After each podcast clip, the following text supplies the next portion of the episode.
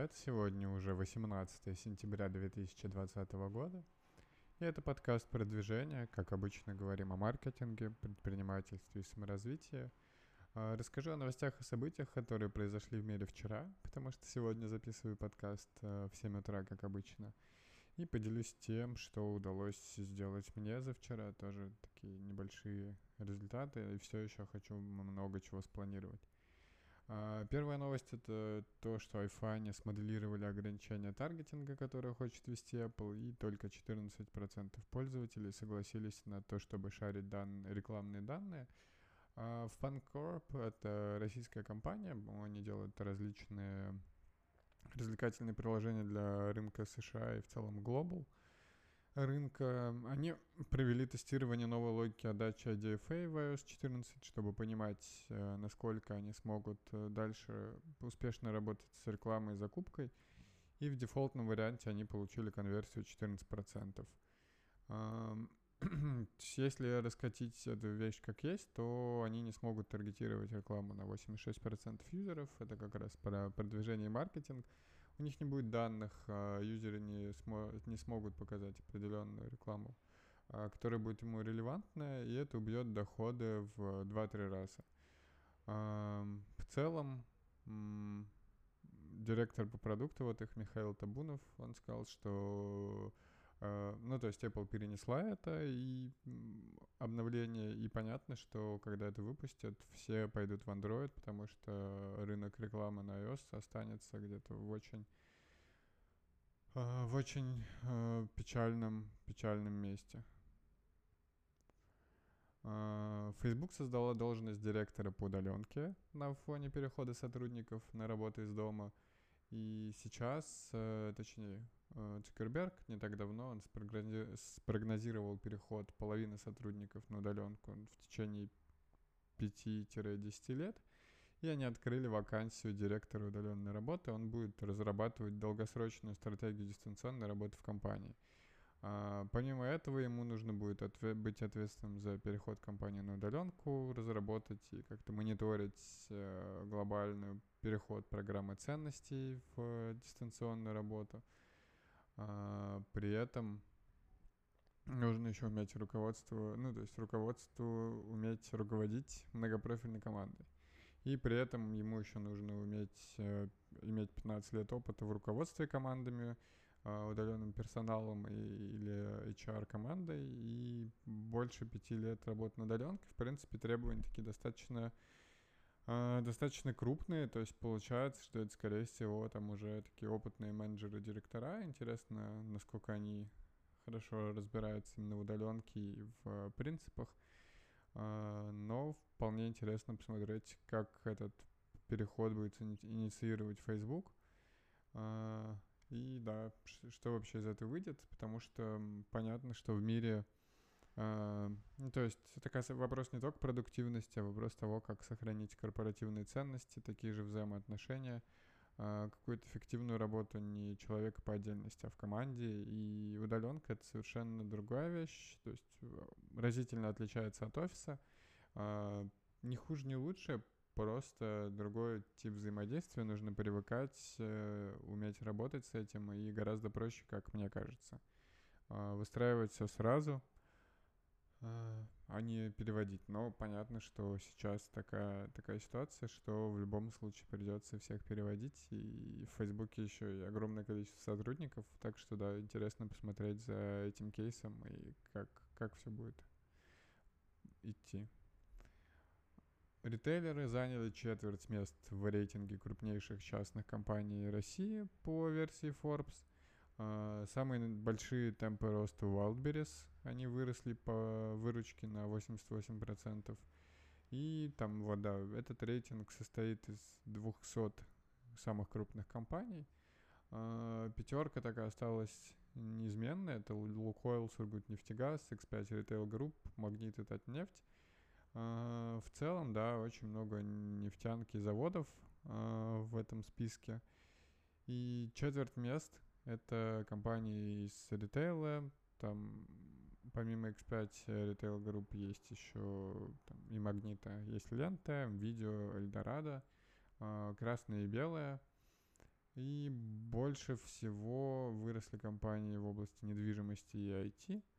И высокие темпы роста еще у производителей ювелирных изделий Адамас. В общем, интересная статистика. Интересно посмотреть было бы, как они действительно, э, действительно работают. Ну, интересно, ну, точнее, как, с одной стороны, интересно наблюдать, с другой стороны, достаточно грустно, что там э, большая часть, абсолютно, абсолютно большинство рейтинга — это нефтегазовая промышленность какая-то, просто такая тяжелая легкая промышленность, плюс какой-то э, ритейл в совокупности с, с такими э, с IT, но там совсем немного, в общем, интересно, конечно, сравнивать такие отчеты с другими компаниями, но уверен, что в США, с другими странами, но уверен, что в США дела обстоят э, по-другому, и распределение э, всего вообще несколько другое, так что, да, интересно, интересно было бы поизучать такой рейтинг. Mail.ru Group инвестировали в игровую студию Hype Masters с основателями из э, России – Э, сумма инвестиций может составлять и до 5 миллионов долларов. Э, очень рад за, за эту компанию. В целом, да, это они выпустили Idle Ticon, Tycoon, да, которые, и еще пара игр, которые находятся в разработке, и у них сейчас 22 человека, не так много, кстати, но инвестируют в них э, достаточно много. И круто, что да, что они могут привлечь такие инвестиции. И студия основана, я так понимаю, что не так давно, в 2019 они э, выпустили первую свою игру, но и до этого еще сооснователях работал разработчиком игр в, в одной из компаний и работал специалистом по продажам Facebook и Unity. В общем, рад за ребят. Надеюсь, что у нас тоже когда-нибудь такое примерно будет. А, и да, надеюсь, что инвестиции им помогут э, гораздо лучше э, масштабироваться. А, облачный сервис Snowflake привлек свыше 3 миллиардов долларов в ходе IPO. Это рекорд. До этого, а, то есть с 2007 года, то есть 13 лет никто на такую сумму не инвестировал. Компанию оценили в 70 миллиардов долларов. И акции их подорожали вдвое в ходе публичного размещения акций на Нью-Йоркской фондовой бирже.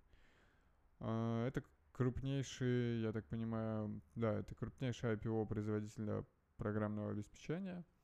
А, в целом, я, так как э, не в, не в IT, то про них особо не знаю, а, но при этом они появились в 2012 году и предоставляют клиентам технологию быстрого анализа и обмена большими массивами данных – в первом полугодии 2020 выручка 242 миллиона долларов, убытки 171. А, и их акции растут э, в цене на фоне пандемии, соответственно. Так что интересно, что оценивается в 70 миллиардов долларов, и интересно посмотреть, как будет дальше развиваться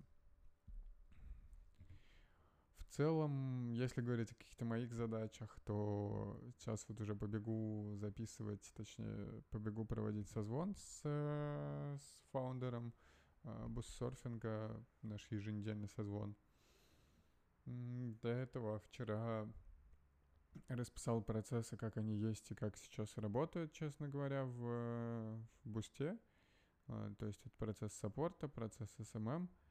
Э, и написал то, что нужно внедрять по B2B дистрибьюторам, написал список того, что нужно э, обсудить на созвоне. И в целом эта подготовка, конечно, много времени занимает. Э, у меня получилось, наверное, вчера часа три, три с половиной, четыре чистого времени только по буссерфингу.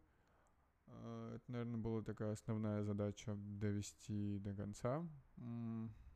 Я прохожу курс по финансовому менеджменту, про который я рассказывал уже на лабе, и который, uh, который очень нравится. Я его, да, три с половиной часа вчера, почти четыре.